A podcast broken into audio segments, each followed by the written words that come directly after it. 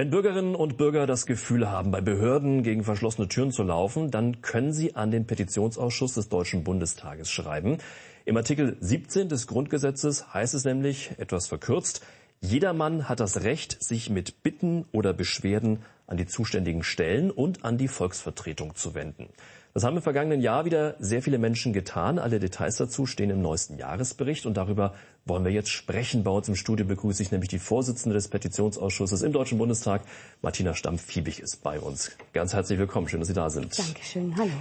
Der Petitionsausschuss, der bezeichnet sich ja selbst als Seismograph für die Stimmung in Deutschland. Jetzt ist es ja so, dass Wissenschaftler mit Seismographen normalerweise Erdbeben äh, messen. Wo bebt's denn da in Deutschland?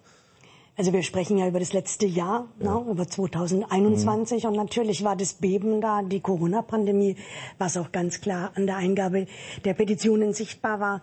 Äh, wir hatten noch nie so viele, was den Bereich der Gesundheitspolitik anbelangt und deshalb war es eindeutig Corona. Mhm. 12.000 Petitionen sind eingegangen, es war sogar ein bisschen weniger als im Jahr davor, da waren es 14.000. Gibt es eine Erklärung für diesen Rückgang? Ja, ich glaube schon auch die Pandemie zum einen. Zum anderen ist es natürlich im Bundestags ähm, Wahljahr gewesen, wo man eine kurze Unterbrechung hat, mhm. wo auch Gesetzgebung nicht mehr so stattfindet. Mhm. Und deshalb ist es, glaube ich, schon gut zu erklären. Mhm. Sie bekommen ja äh, sehr viele Briefe, also viele Petitionen kommen auf dem klassischen Postweg. Es äh, kommt aber auch viel über das Internetportal des Petitionsausschusses. Die äh, Adresse haben wir mal eingeblendet. Und ähm, wie ist das? Ist es äh, übers Internet so die Hemmschwelle ein bisschen niedriger, sich da an die Volksvertreter zu wenden? Naja, ich glaube schon, dass es ein bisschen höher ist bei uns, ähm, weil wir eben ganz klar den Klarnamen, weil wir eine E-Mail-Adresse, also es ist mhm. bei uns nicht einfach so ein Klick, mal eben sich zu beteiligen. Wie schon Social sehr, Media oder so ganz ist es nicht, genau. Ne? Das mhm. ist der große Unterschied eben, mhm. ähm, sage ich mal, Kampagnenplattform versus Deutscher Bundestag.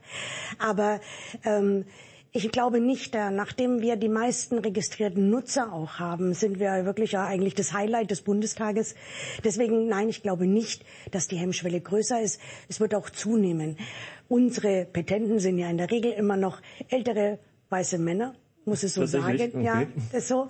Ähm, aber es werden zunehmend jüngere Leute. Eben auch durchs Internet, oder? Ja, natürlich. Natürlich. Das merkt man schon. Mhm. Was mir in der Statistik noch so aufgefallen ist, wie Sie auch sagen, äh, zwei Drittel Männer und nur ein Viertel Frauen sind es mhm. auch.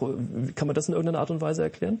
Also zwei Drittel und ein Viertel? Zwei, zwei Drittel Männer, ein Viertel Frauen und der Rest sind dann Sammelpetitionen, genau, Institutionen. Also genau. Also so ist dann zusammengefasst so ist es dann natürlich. Zusammengesetzt. Ja, genau. ja ich glaube schon, ich habe das gerade erwähnt. Also ich glaube zum einen dieser, dieser klassische äh, Aufreger, ähm, ich schreibe da mal eben, ich glaube, das ist ein bisschen mehr mhm. männlich. Mhm. Ähm, aber ich, es, es verändert sich einfach in dem Laufe der Zeit. Ich mache das jetzt seit acht Jahren, kann man das schon kontinuierlich beobachten, dass sich das ähm, verändert, wer Petitionen einreicht. Und wir natürlich auch wesentlich mehr Sammelpetitionen Petitionen und öffentliche Petitionen auch haben. Jetzt äh, legt der Petitionsausschuss ja auch großen Wert darauf, Bitten und Beschwerden bürgernah und effizient zu bearbeiten, wie es so schön heißt. Ähm, man geht als Bürger natürlich davon aus, dass das in allen öffentlichen Stellen auch so passiert.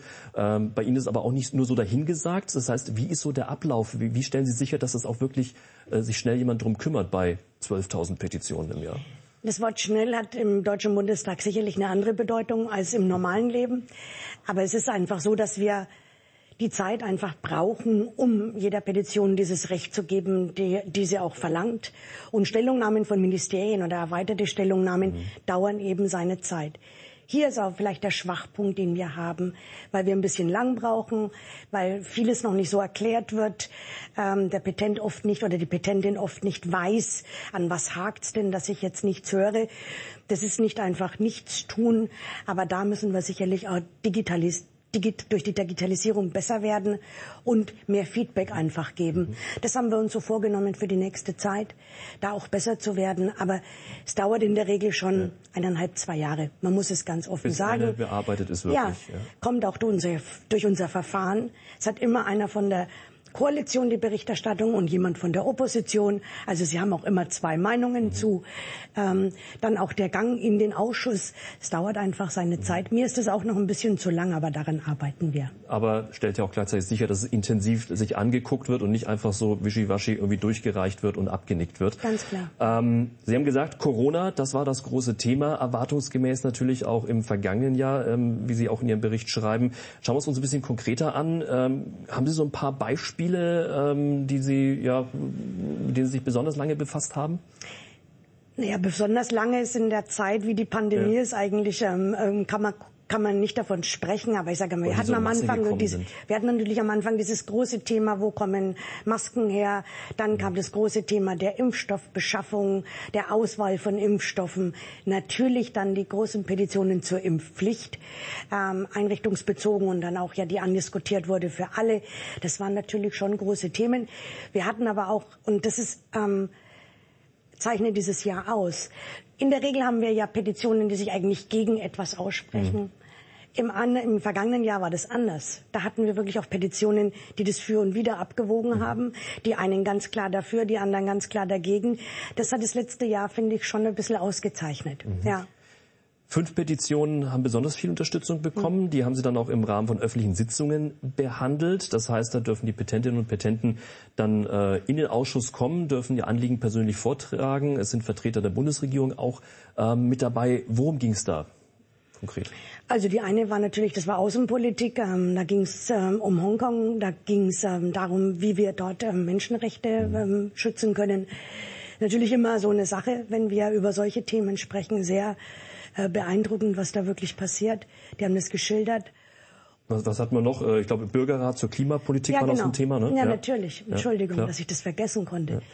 Ganz klar der Bürgerrat zur Klimapolitik, der dann auch wirklich kam. Also wo man wieder belegen kann, dass es schon gut ist, eine Petition beim Deutschen Bundestag einzureichen, mhm. ähm, weil dann auch der Klima, äh, der Bürgerrat zur Klimapolitik kam. Mhm.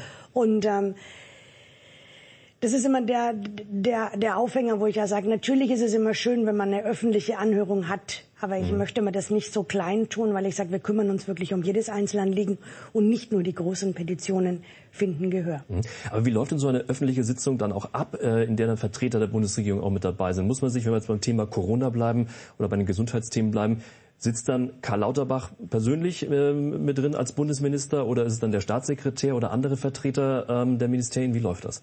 Wir sprechen über die letzte, über das letzte Jahr ja. und da war das Jens Spahn. Jens Spahn Stimmt, war in der Regel ja. wirklich sehr oft im Richtig. Ausschuss, ist auch zu allen öffentlichen Anhörungen gekommen, Aha. selbst der Minister.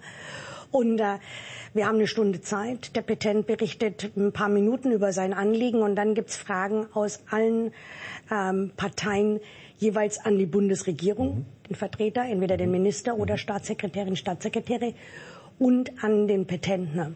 Und dann versucht man sich daraus ein Meinungsbild zu machen. Wir haben ja auch in dieser Sitzung, wo es die öffentliche Anhörung gibt, noch kein abschließendes Urteil. Aber man versucht natürlich da dann mit Anwesenheit der Regierungsvertreter die Sachlage ganz anders zu beleuchten. Und deshalb ist es schon etwas wert, so eine öffentliche Anhörung zur Meinungsfindung, wie wir damit umgehen. Mhm. Dazu gibt es auch ein weiteres Element, nämlich die sogenannten Berichterstattergespräche. Das heißt, da ähm, werden Mitglieder des Ausschusses mit Vertreterinnen und Vertretern ähm, der Bundesregierung, der äh, Bundesministerien ins Gespräch gehen, um auch wirklich so Einzelfalllösungen vielleicht ähm, mhm. zu erreichen. Das sind dann auch die Dinge, die dann lange dauern.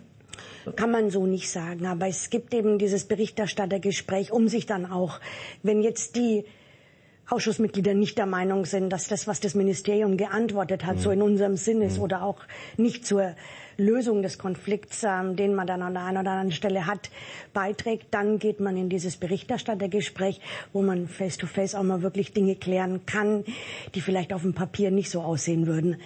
Dort kriegen wir auch wirklich oft ähm, Einzelfallentscheidungen hin. Ähm, und deshalb ist es wirklich sehr wertvoll, dass wir die Möglichkeit haben, äh, mit den Ministerien, auch mit mehreren Ministerien. Wir haben ja manchmal wirklich ja äh, BMJ, BMI, also an einem mhm. Tisch, äh, was man auch nicht sonst in der normalen, im normalen Alltag so hat. Und deshalb ist es schon etwas sehr Wertvolles, dass wir die Möglichkeit haben. Mhm. Ähm, ist es das äh, erste Jahr oder sind seit einem halben Jahr sind Sie Vorsitzende des Petitionsausschusses? Vorher waren Sie schon Stellvertreterin. Jetzt äh, haben Sie den Bericht vorgelegt, den ersten. Ähm, was würden Sie sich für den nächsten wünschen? Was sollte drinstehen aus Ihrer Sicht? Also wir wollen ja zum einen ähm, jetzt mit der Plattform weiterkommen, mit der Digitalisierung weiterkommen. Da sind jetzt auch wirklich die Schritte äh, schon eingeleitet. Wir wollen einfach moderner werden, wir wollen schneller werden.